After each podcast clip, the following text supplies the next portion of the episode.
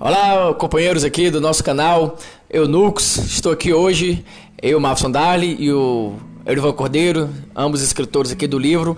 E hoje nós vamos tirar algumas dúvidas sobre o livro Eunucos. E eu vou lançar aqui uma, uma pergunta aqui para o meu amigo, que é o seguinte: existe eunucos ainda nos dias de hoje? Isso, perfeito. Com certeza, Marcos. É, a pergunta, ela, ela, ela sempre confronta né, aquilo que nós já sabemos do que seja um eunuco. Porque é, o que a gente já sabe é que o eunuco era uma pessoa que era somente para guardar harém ou coisa assim, né? Mas hoje, atualmente, né, de que forma a gente pode identificar um eunuco? Então, é, como Jesus fala que há eunucos desde o nascimento, né? Então isso é, é a gente precisa levar o texto lá para os fatos históricos, né? Como eles comportavam, né? como eles agiam, que, que, quem, quem eram essas pessoas, o que é que eles faziam. Então, o que Jesus pega como referência estes eunucos da época, a gente precisa levantar todas essas características. Então, primeiro, uma pessoa que era castrada mudava a voz, era inevitável. Quando você impede a testosterona de agir no seu corpo, a voz já fica modificada, né? A voz perde essa qualidade do, do homem, do, do, do, macho. Então a voz é, é uma das formas. Então vem lá, a pessoa trabalha 24 horas no reino doméstico, né?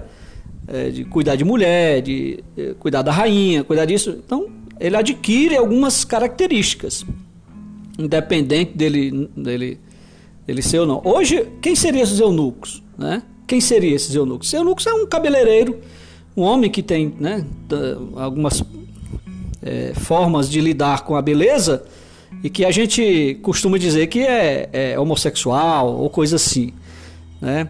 Embora alguns pratiquem homossexualidade, mas não é necessariamente ser um homossexual.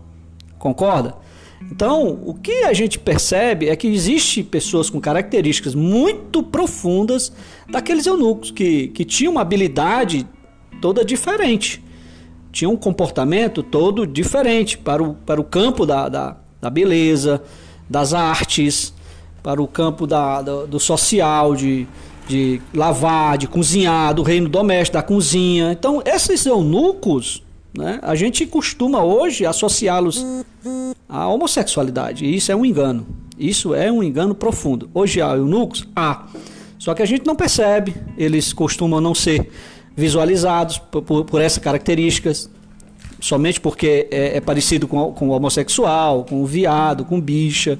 E a gente deixa, deixa sem ser né, visualizada essa característica tão profunda. O eunuco, ele realmente há nos nossos dias pessoas que não têm envolvimento com casamento, não se não namora, não tem nenhum tipo de vínculo afetivo, né, nesse campo da sexualidade mas é uma pessoa extremamente dócil, uma pessoa extremamente capacitada, uma pessoa extremamente voltada para essas finalidades né, do reino de Deus. Valeu?